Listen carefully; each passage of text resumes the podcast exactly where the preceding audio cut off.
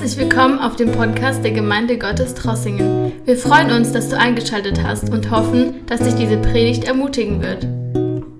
Liebe Geschwister, liebe Freunde, wir sind, wir befinden uns in einer Predigtreihe und wenn ich so richtig angeschaut habe im Kalender, ohne dieser Sonntag, wir werden noch zwei Sonntage haben in dieser Predigtreihe und danach werden wir schon, schau mal, wie die Zeit vergeht, wir werden dann den ersten Advent haben oder feiern am 27. November. Aber was ich sagen möchte ist, wir sind in dieser Predigtreihe und diese Predigtreihe heißt oder nennt sich der Ruf zum Dienst. Und ich habe mich gefragt, die vergangene Woche, ich habe mich gefragt, was wird danach passieren? Nach dieser Predigtreihe. Ich habe mich gefragt, wir haben diese Predigten gehört, wir haben diese Sonntage gehabt. Ich habe nicht gezählt, wie viele Sonntage wir gehabt haben, diese Predigtreihe. Aber ich habe mich gefragt, nach dieser Predigtreihe mit so einem wichtigen Thema, der Ruf zum Dienst. Ich habe mich gefragt, was wird danach passieren? Ich habe mich gefragt, werden vielleicht neue Leute kommen, die sagen werden, ich möchte Gott dienen. Ich habe diesen Ruf Gottes zum Dienst in mein Leben gehört. Ich habe über diese Sonntage, durch diese Predigten, durch das Wort, Gott hat mich angesprochen und ich möchte Gott dienen. Das wäre doch das Ideale, oder?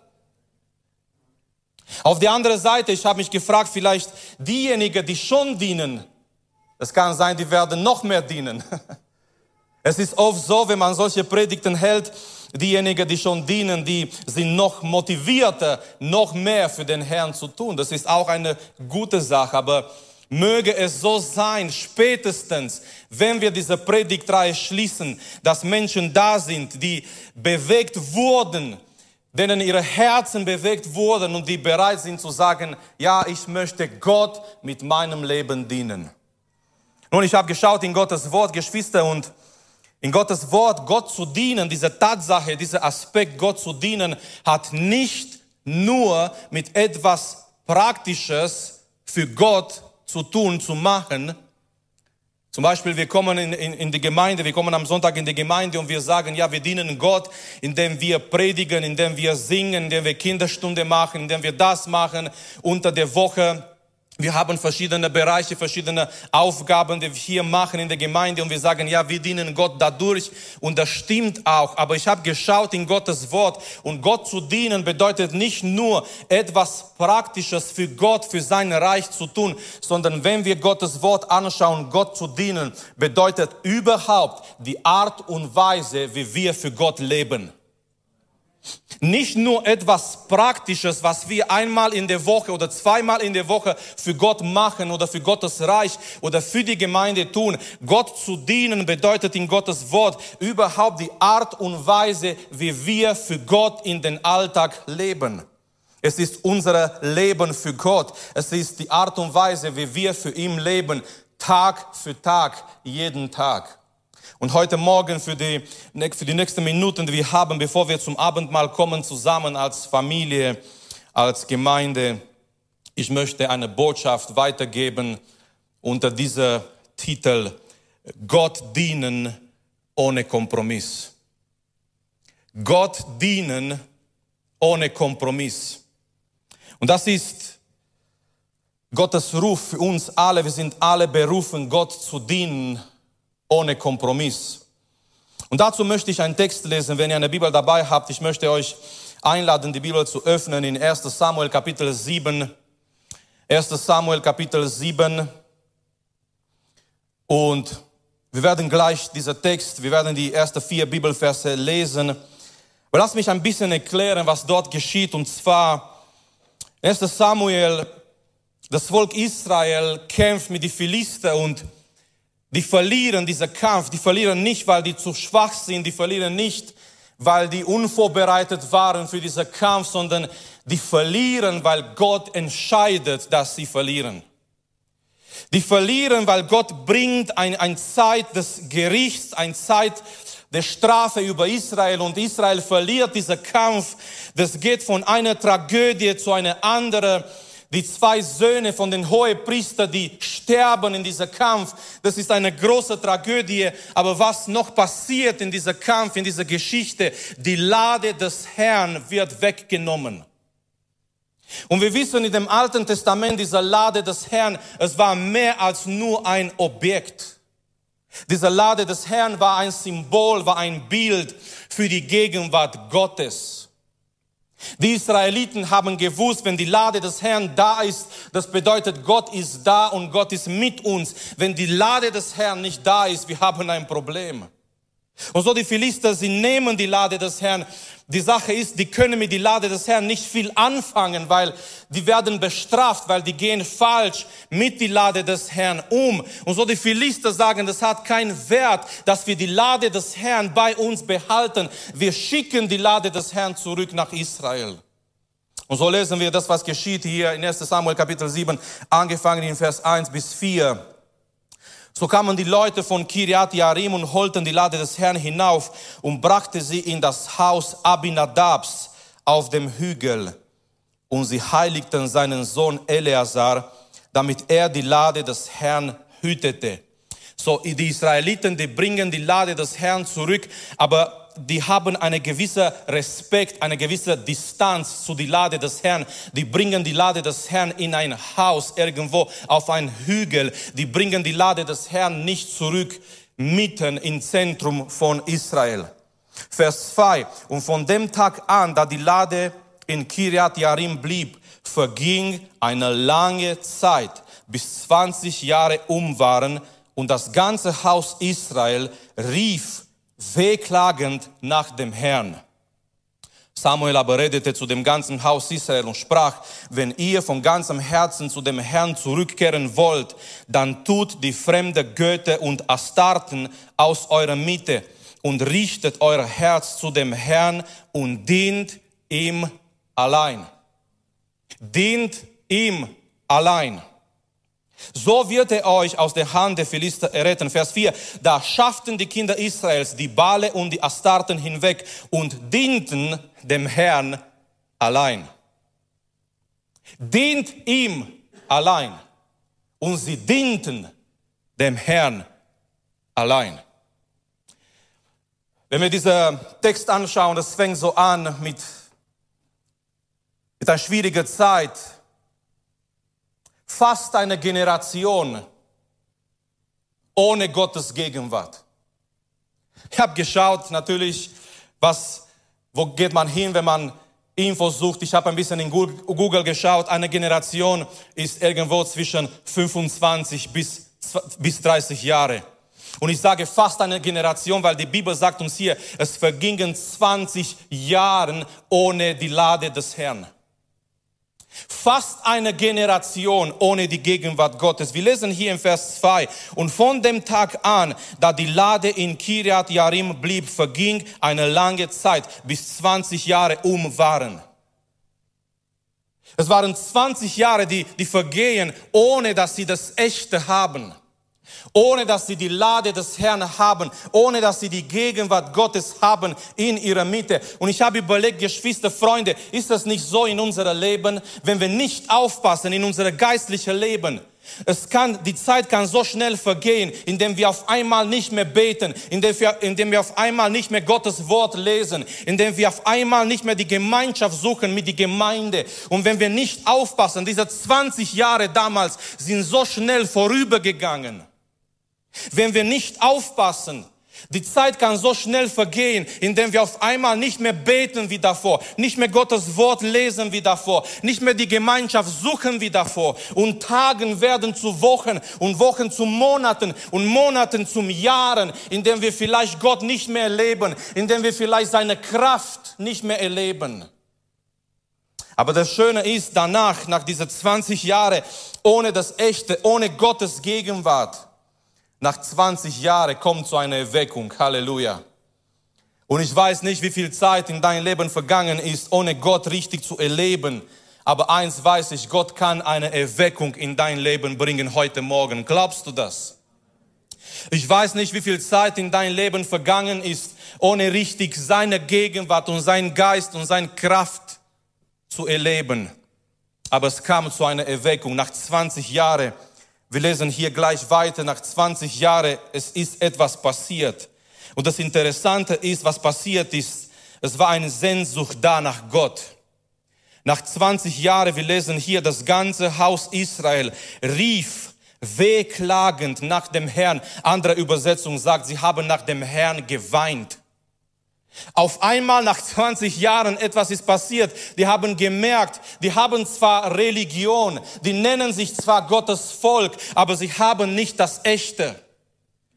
Und eine Sehnsucht, eine Hunger entstand in dieser Volk, in das Haus Israel. Und die haben angefangen, nach Gott zu weinen. Die haben angefangen, nach Gott zu rufen. Und Geschwister, ich möchte sagen, da fängt Erweckung an.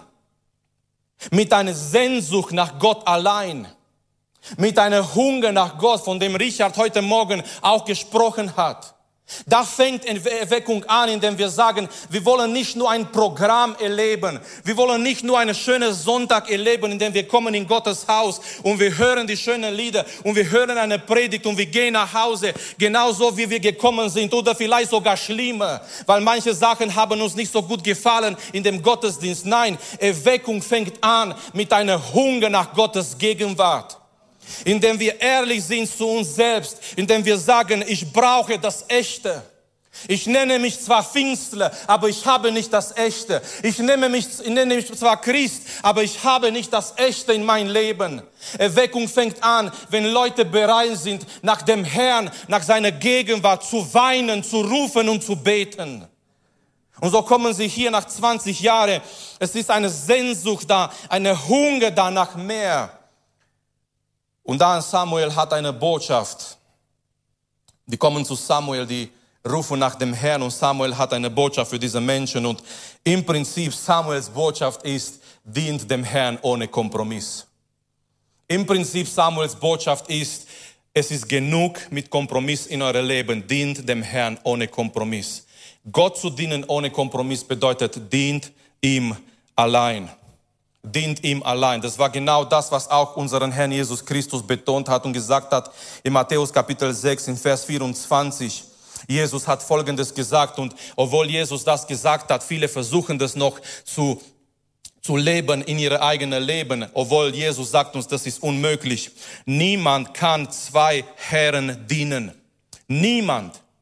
Du kannst nicht mit deinem Fuß in der Gemeinde sein oder beziehungsweise, lass mich korrigieren, du kannst, du kannst nicht mit deinem Bein in Gottes Reich sein und mit den anderen Beinen in der Welt und irgendwie es wird funktionieren. Du wirst das tricksen können und irgendwann, wenn Gottes Reich kommt in die Fühle, so wie manche Leute sagen, ach, es reicht, wenn ich an die Türe bin und wenn die Türe zugeht in Gottes Reich, das wird mich in Gottes Reich schieben. Pass mal auf, das kann dich auch nach außen schieben. Gott hat nicht so einen Plan für uns, dass wir so hineingehen in Gottes Reich, dass wir gerade an die Türe sind. Nein, sondern Gott möchte, dass wir in sein Reich hineingehen, in die Fühle und mit dieser Sicherheit, ich bin in Gottes Reich und Gottes Reich ist in mein Herz.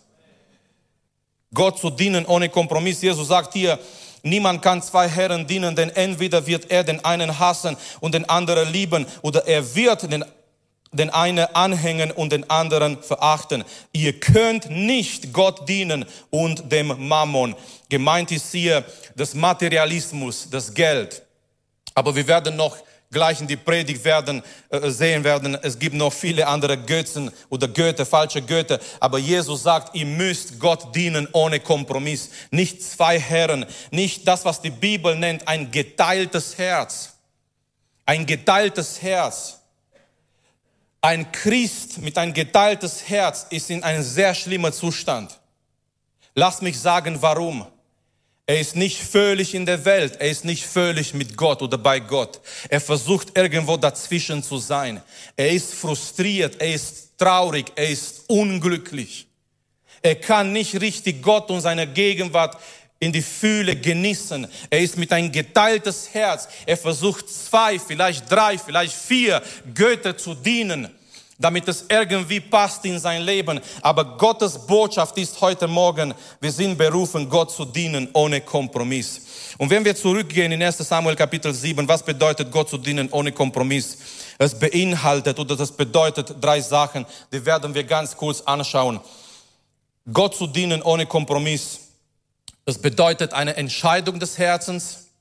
Das bedeutet dann eine Reinigung des Herzens und dann ein Fokus des Herzens. Und merkt ihr, das hat alles mit unserem Herz zu tun. Das hat alles mit unserem Herz zu tun. Es ist nicht etwas Äußerliches, es ist nicht etwas, was wir nur tun oder machen, weil jemand uns sagt, sondern es hat alles mit unserem Herz zu tun. Gott zu dienen ohne Kompromiss, Nummer eins, das bedeutet eine Entscheidung des Herzens. Und schau mal, was Samuel sagt zu den Menschen damals. Vers drei: Wenn ihr von ganzem Herzen zu dem Herrn zurückkehren wollt. So, die kommen, die, die, die, die weinen nach dem Herrn. Die sagen, Samuel, wir haben gemerkt in diesen 20 Jahren, wir haben nur Religion gelebt und erlebt. Aber wir haben nicht das echte Samuel. Wir haben gemerkt, wir haben eine Sehnsucht, eine Hunger nach Gott. Und Samuel sagt, hier ist die Sache. Wenn ihr von ganzem Herzen, von ganzem Herzen, das ist auch ohne Kompromiss, Amen, wenn das ganze Herz dabei ist. Wenn ihr von ganzem Herzen zurück zu dem Herrn zurückkehren wollt. So Samuel sagt, es ist eine Entscheidung des Herzens. Das soll nicht gemacht werden, weil Mama und Papa dir sagt. Das soll nicht gemacht werden, weil du danach nicht mehr Taschengeld kriegst. Das soll nicht gemacht, obwohl das, ist, das kann auch ein Weg, vielleicht manchmal ein Trick sein.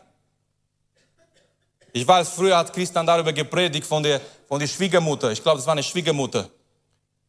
Die Schwiegermutter hat einen ungläubigen Schwiegersohn gehabt und hat ihm gesagt, ich gebe dir so viel Geld, wenn du jeden Sonntag in die Gemeinde kommst. Er hat gesagt, ja, leicht verdientes Geld. Oder? Er ist gekommen. Gott hat sein Herz berührt. Er wurde gerettet. Ich weiß nicht danach, wie die Geschichte weiterging. Ob er noch Geld verlangt, ich denke nicht, weil er wurde gerettet. Amen. Er ist heute noch im Gottesdienst. Hört ihr? Ich meine, es kann schon manchmal ein Weg sein. Es kann schon manchmal ein Trick sein von den Eltern, aber das soll von dein, aus dein Herz kommen. Eine Entscheidung des Herzens. Gott, Gott redet, Gott ruft, aber es muss etwas in dir, in dein Herz geschehen. Von ganzem Herzen sagt Samuel, wenn ihr zurückkehren wollt, ist nicht ein Zwang, das ist eine Entscheidung des Herzens. Sonst hat es keinen Wert. Sonst hat es keine Kraft. Wenn es nicht in dein Herz passiert ist. Es kann sein, in einer Woche, in zwei Wochen bist du nicht mehr, stehst du nicht mehr zu dieser Entscheidung, weil es ist nicht tief in dein Herz passiert. Und Geschwister, das muss überall in jeder Situation so sein, in das geistliche Leben. Wir lesen in Apostelgeschichte Kapitel 2, als Petrus gepredigt hat durch die Kraft des Heiligen Geistes, die Menschen, es wurde sie ins Herz getroffen. Es war etwas in ihrem Herzen, was passiert ist und es war eine Entscheidung des Herzens. Danach kommen sie zu Petrus. Danach, nachdem sie ins Herz getroffen wurden von Gottes Wort, von Gottes Kraft, von Gottes Geist, die kommen zu Petrus und die sagen, ihr Brüder, was sollen wir tun? Das hat uns ins Herz getroffen. Wir haben uns entschieden in unser Herz. Wir wollen diesen Weg mit Jesus gehen. Die Entscheidung, Gott zu dienen, soll aus dein Herz kommen. Nicht, weil wir da, darüber predigen, nicht, weil wir sagen, wir brauchen Mitarbeiter in manche Bereiche, nicht, weil wir sagen, es wäre schön, wenn Menschen dienen und du denkst, okay, ja, ich möchte meine Brüder einen Gefallen tun, ich werde was tun. Nein, das muss zuerst aus deinem Herzen kommen. Warum? Damit dein Herz dabei ist. Weil Geschwister, wenn unser Herz nicht dabei ist, dann dienen wir Gott nur mit unseren Lippen, so wie Jesus über das Volk Israel da, damals gesagt hat. Die haben Gott gedient nur mit ihren Lippen, aber ihre Herzen waren nicht dabei. Und wir wollen, wenn wir Gott dienen, dass wir Gott dienen von ganzem Herzen. Wie ist dein Herz heute? Was sagt dein Herz? Wurde schon dein Herz berührt? Dass du sagst, ich habe mich entschieden, aus meinem Herzen Gott zu dienen und für Gott zu leben. Gott möge uns helfen. Nummer zwei, wir haben gesehen, wir haben gesagt, es bedeutet, Gott zu dienen ohne Kompromiss, das bedeutet auch eine Reinigung des Herzens. Oh, in diesen 20 Jahren sind Sachen passiert.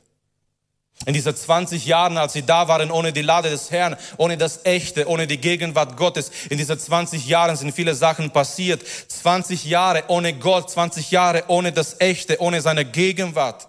Was haben die gemacht? Die haben angefangen, nach was anderes zu suchen. Die haben angefangen, nach einem Ersatz zu suchen und so kamen fremde Götter in ihr Leben. Als sie zu Samuel kommen, das Volk war in, in einem sehr schlechten geistlichen Zustand. Weil Samuel fängt an, mit das Volk über fremde Götter zu reden. Und so Gott zu dienen ohne Kompromiss bedeutet eine Reinigung des Herzens und des Lebens. Ich möchte kurz etwas sagen über uns als Menschen. Geschwister, Freunde, liebe Zuschauer. Als Menschen, wir sind geistliche Wesen. Wir haben nicht nur dieser Leib.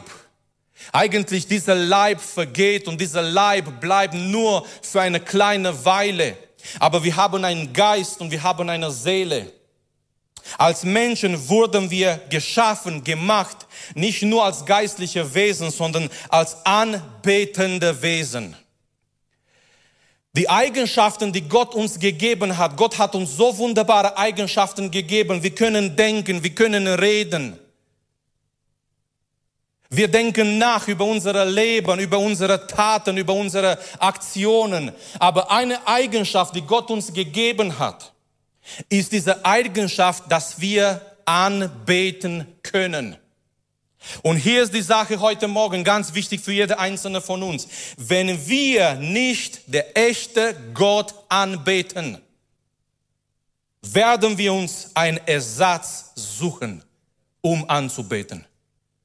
Wenn wir nicht der echte Gott anbeten, wenn wir irgendwie in unserem Leben der echte Gott auf die Seite schieben oder wir haben mit ihm nicht viel zu tun oder überhaupt nichts zu tun und wir beten nicht der echte Gott an, wir werden uns irgendwo in unserem Leben einen Ersatz suchen, um diesen Ersatz anzubeten. Sehr starke Beispiel 2. Mose Kapitel 32. 2. Mose 32. Mose geht auf den Berg, um die zehn Gebote zu empfangen. Das Volk bleibt unten und irgendwann haben die Langeweile. Und Menschen machen verrückte Sachen manchmal, wenn sie Langeweile haben. So, das Volk kommt zu Aaron und die sagen, ja, Aaron, weißt du, wir wissen nicht, was mit Mose passiert ist. So nach dem Motto, es kann sein, er kommt nicht zurück, wir wissen nicht, ist er noch dort, ist er nicht dort, kommt er zurück. Aber die sagen zu Aaron, 2. Mose, Kapitel 32, in Vers 1, auf, mache uns Götter Aaron, wir brauchen einen Gott oder Götter, den wir anbeten sollen. Es war in ihr Herz, es war in ihnen drin, dieser Wunsch, dieser Verlangen, diese Eigenschaft. Aaron, wir brauchen einen Gott, den wir anbeten können. Mach uns Götter, die uns vorangehen sollen. Denn wir wissen nicht, was mit diesem Mann Mose geschehen ist der uns aus dem Land Ägypten herausgeführt hat. Und ihr kennt die Geschichte. Aaron sagt, gib mir mal die, eure Ohrringe und das Gold, was ihr habt. Vers 3, da riss sich das ganze Volk die goldenen Ohrringe ab, die an den Ohren waren, und sie brachten sie zu Aaron, und er nahm es, Vers 4, aus ihrer Hand entgegen und bildete es mit dem Meisel und machte ein gegossenes Kalb. Nun, was interessant ist, Geschwister, lasst uns hier aufpassen. Die identifizieren dieser goldene Skalp nicht als ein anderer Gott. Die identifizieren dieser goldene Skalp als der Gott, der sie aus dem Ägypten befreit hat. Die sagen nicht, das ist ein anderer Gott, der Gott, der uns befreit hat. Wir wissen nicht, was mit ihm passiert ist. Dieser andere Gott ist ein anderer Gott. Nein, die sagen, das ist unser Gott. Sie haben ein falsches Bild, komplett ein falsches Bild über Gott und die identifizieren dieses falsches Bild mit der Gott, der sie befreit hat. Vers 4, letztes Teil. Da sind eure Götter Israel, die dich aus dem Land Ägypten herausgeführt haben. Vers 5, als Aaron das sah, baute er einen Altar vor ihm und ließ ausrufen und sprach, morgen ist ein Fest für den Herrn. Aber merkt ihr etwas in dieser Geschichte, was uns diese Geschichte lehrt, ist, die Menschen brauchen einen Gott, den sie anbeten. Warum? Ganz einfach, ganz, ganz klare Erklärung. Wir wurden so gemacht. Wir wurden so geschaffen. Und so in Israel damals nach 20 Jahren ohne die Lade des Herrn, nach 20 Jahren ohne das Echte, nach 20 Jahren ohne Gott. In Israel damals waren die fremde Gott, Götter da. Und Samuel sagt, entfernt die fremde Götter aus eurer Mitte. Macht diese fremde Götter weg aus eurer Mitte. Bevor sie Gott gedient haben, bevor sie Gott dienen konnten aus ganzem Herzen, die fremde Götter müssen weg. Und vielleicht können wir uns an dieser Stelle fragen, was ist in unserem Leben ein fremder Gott? Was ist in unserer, in mein Leben, in dein Leben eine Götze? Ein Ersatz für Gott in unserem Leben? Ein Konkurrenz für Gott in unserem Leben? Alles, was an Gottes Stelle in mein Leben ist, da wo eigentlich Gott sein sollte, und da ist nicht Gott, sondern es ist jemand anderes oder etwas anderes an dieser Stelle Gottes in mein Leben. Das ist ein fremder Gott, das ist ein Götze. Was mir, was uns eine Erfüllung und eine Sicherheit gibt, was nur Gott uns geben kann, das ist ein fremder Gott in unserem Leben. Lasst uns fragen, ganz besonderes, wenn wir danach zum Mahl des Herrn kommen, zum Tisch des Herrn kommen, Geschwister, lasst uns fragen heute Morgen, sind da fremde Götter in unserem Leben? Braucht unser Herz Reinigung heute Morgen? Ist etwas an Gottes Stelle da in unserem Leben, da wo Gott sein sollte, aber ist nicht Gott da, sondern was anderes. Und ich weiß heute in unserer modernen Gesellschaft, ein fremder Gott ist nicht mehr eine Statue es, es gibt nicht mehr, vielleicht ganz wenige, aber eigentlich gibt es nicht Menschen, nicht in Deutschland, die, die irgendwo im Wohnzimmer eine Statue vielleicht haben oder irgendwelche Objekte und die gehen da hin und die knien sich da vor diesem Objekt. Aber es gibt die moderne Götter. Es gibt moderne Götter. Du brauchst keine Statue. Die kannst du in dein Herz tragen, in deine Gedanken tragen. Ganze Tag. Die konsumieren deine Gedanken. Die sind da mit dir überall, wo du hingehst. Was ist zum Beispiel mit unserer Arbeit? Geld und Materialismus. Freizeit und Unterhaltung, egal was hier drin kommt in dieser große, sehr große Konzept. Unterhaltung, Hauptsache, ich fühle mich gut, egal was die Kosten sind, egal was die Nachfolgen sind. Hauptsache, mir geht es gut. If you like it, do it. Wenn es dir gefällt, tu es. Egal was anderen sagen, egal was Gottes Wort sagt. Es ist sowieso ein zurückgebliebenes Buch, sagen die Menschen. Wenn es dir gefällt, wenn es für dich passt, du kannst, du kannst alles definieren in dein Leben, so wie du möchtest. Ein Hobby vielleicht. Und nein, wir sind nicht gegen Hobbys, im Gegenteil. Aber ein Hobby, der dich von Gott entfernt ein Hobby, wegen dem du nicht mehr Zeit hast, die Bibel zu lesen, Gott zu suchen oder zu beten, weil du bist viel zu viel beschäftigt für diese Hobby. Was ist mit, mit diesem Objekt hier? Oh Marius, du bist altmodisch. Kann dieses Objekt beim ersten Blick ein harmloses Objekt kann dieser Objekt zu einem fremden Gott werden in unserem Leben. Mit die ganzen Apps, und ich verurteile nicht die Apps, die da drauf sind und so weiter, aber mit die ganzen Apps, die da sind, kann dieser Objekt, wir, wir sitzen nebeneinander, wir reden nicht miteinander, weil wir sind in unserer Handy. Und von einer zu, in eine andere und von einem Short in ein andere und so viel Dreck und so viel Müll und Unsinn. Leute verdienen ihr Geld. Manche YouTuber, was die präsentieren zu den Kindern, Unsinn. Wenn unsere Kinder da Zeit verbringen, die werden blöd mit der Zeit. Wir können Amen sagen oder Autsch. Aber das ist eine Tatsache. Ich habe zu meinen Kindern gesagt, schau mal, wie, wie diese Leute ihr Geld verdienen in dem kleine Kinder sie anschauen und total begeistert sind von dir. Kann so ein Objekt zu einem fremden Gott werden in unserem Leben, denn wir nicht mehr Zeit haben. Wir sind so vertieft. Wir sind so vertieft. Gott dienen ohne Kompromiss, Geschwister, das bedeutet, alle fremde Götter müssen weg aus unserem Leben. Unser Dienst, unsere Zeit, alles, was wir haben, gehört nur Gott allein. Und ich möchte schließen, ich möchte nur kurz dieser dritte Gedanke erwähnen. Gott zu dienen ohne Kompromiss bedeutet ein Fokus des Herzens. Weil schau mal, was, was hier zum Schluss, was Samuel sagt zum Volk. Er sagt hier, also wir haben ähm, diese Teil schon gehabt, er sagt, tu die fremde Götter und Astarten aus eurer Mitte. Und jetzt kommt es, und richtet euer Herz zu dem Herrn und dient ihm allein. Richtet euer Herz zu dem Herrn. Was ich das nenne, ist ein Herz, die fokussiert ist auf Gott allein. Richtet euer Herz. Und merkt ihr, mehrmals wird das Herz erwähnt hier in dieser Text. Weil es hat mit unserem Herz zu tun. Es muss in unser Herz anfangen. Und unser Herz muss gereinigt werden. Und Samuel sagt zum Schluss, richtet, fokussiert euer Herz auf dem Herrn. Nicht ein geteiltes Herz, sondern ein Herz, die komplett, die ganz auf Gott gerichtet ist. Sprüche 23, 26. Wir kennen diese Bibelstelle. Sohn, gib mir dein Herz. Neue Genfer, Genfer Übersetzung sagt, Sohn, schenk mir dein Herz. Amen. Das beste Geschenk, was wir Gott geben können, ist unser Herz. Nein, ist nicht in erster Linie unser Lied und unsere Anbetung, unser Herz. Weil wenn, hier ist die Sache, wenn Gott unser Herz hat, er hat alles. Wenn er unser Herz hat, dann hat er unsere Anbetung, dann hat er unsere Lieder, dann hat er unser Geld.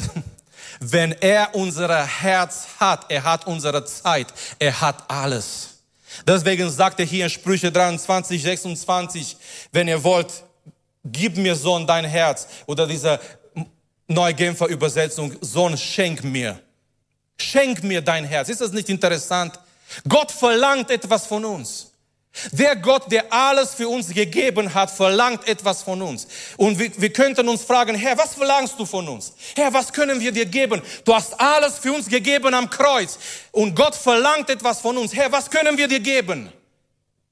Herr, sollen wir, sollen wir Geld sammeln? Herr, sollen wir noch mehr und noch mehr singen? Herr, was können wir dir geben? Und Gott sagt, schenk mir dein Herz. Gib mir dein volles Herz. Lass, dass ich da drin wohne, in jeden Raum deines Herzens. Nicht nur im Wohnzimmer, nicht nur irgendwo in einem schönen Raum und die anderen Räumlichkeiten, da ist dunkel und da hast du dein, dein, deine Sachen. Nein, lass mich hineingehen in jeden Raum deines Herzens dass ich da zu Hause bin bei dir in dein Herz. Und ich möchte schließen mit dieser bekannten Geschichte aus, aus Lukas Kapitel 10, bevor wir dann beten und zum Tisch des Herrn kommen, aus Lukas Kapitel 10. Es ist die Geschichte von Martha und von Maria. Diese zwei Schwestern.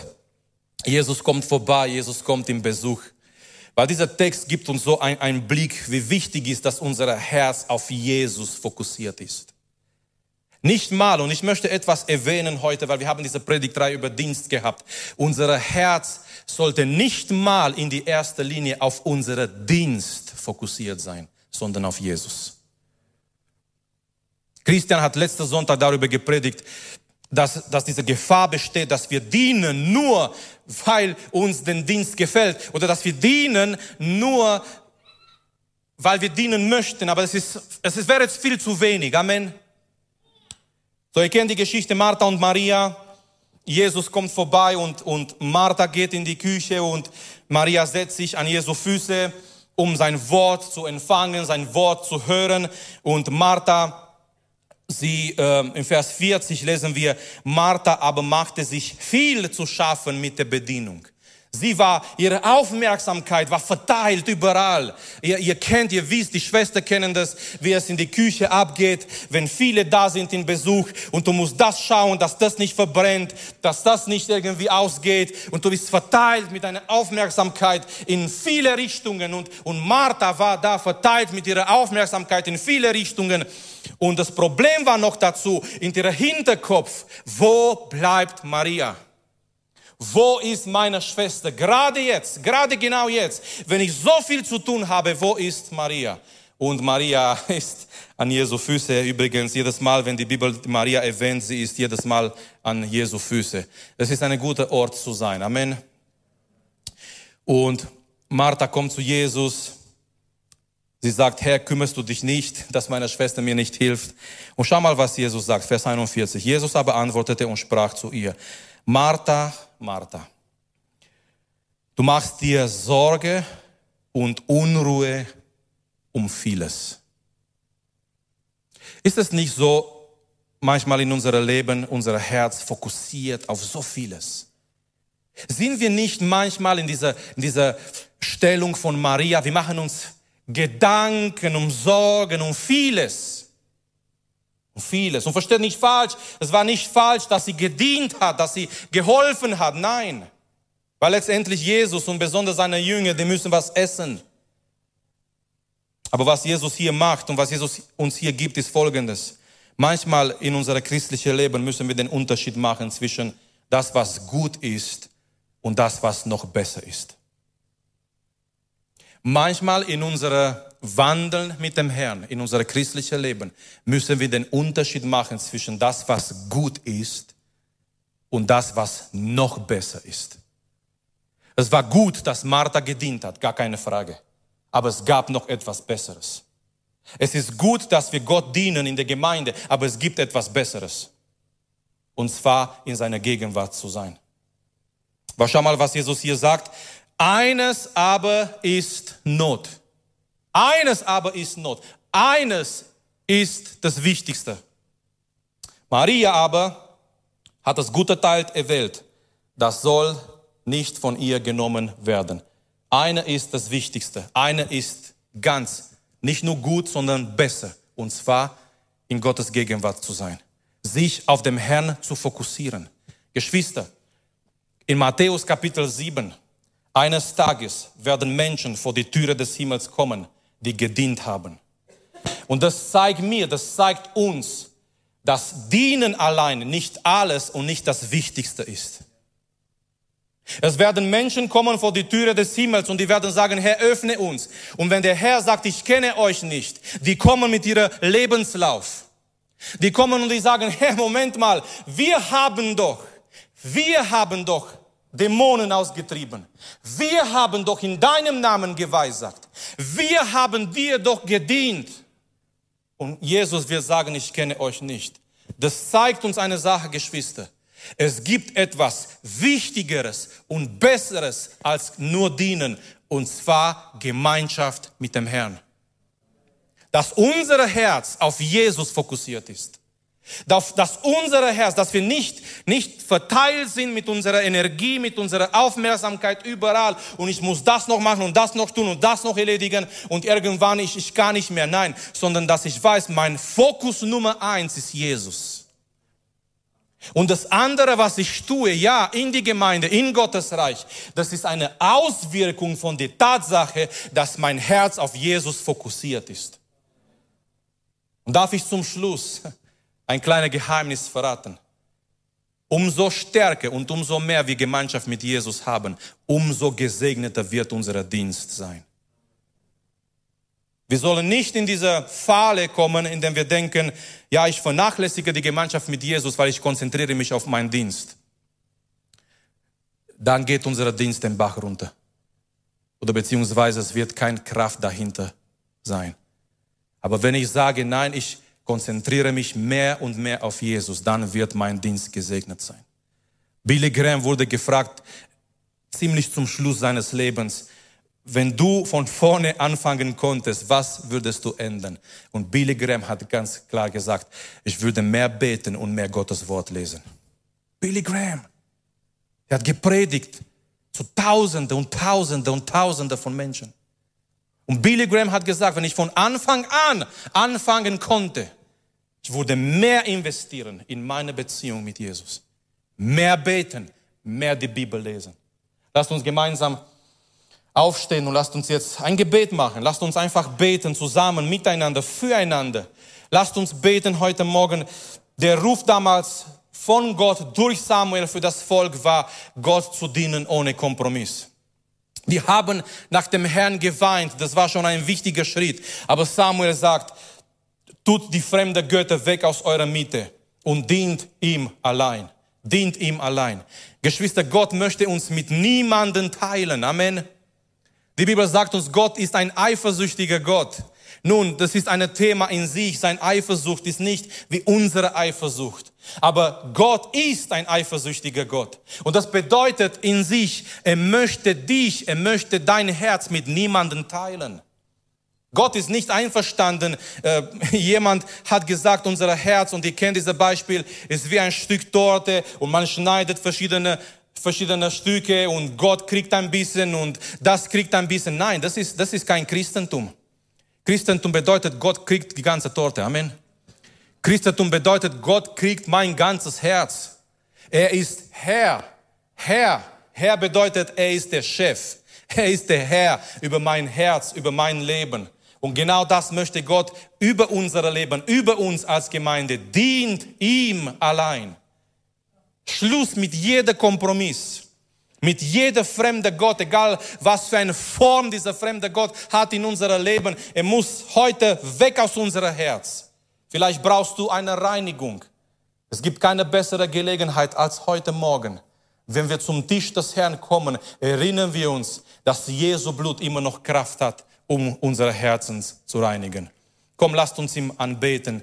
Lasst uns zu ihm rufen. Vielleicht jemand braucht genau das tun heute Morgen, nach dem Herrn zu rufen und zu sagen, Herr, ich, ich brauche dich, ich brauche das Echte, ich brauche keine Religion, ich brauche deine Gegenwart in mein Leben, in mein Herz, in meine Familie. Lasst uns gemeinsam beten, lasst uns gemeinsam als Gemeinde vor Gott kommen und danach wird Christian kommen und weiterleiten zum Tisch des Herrn.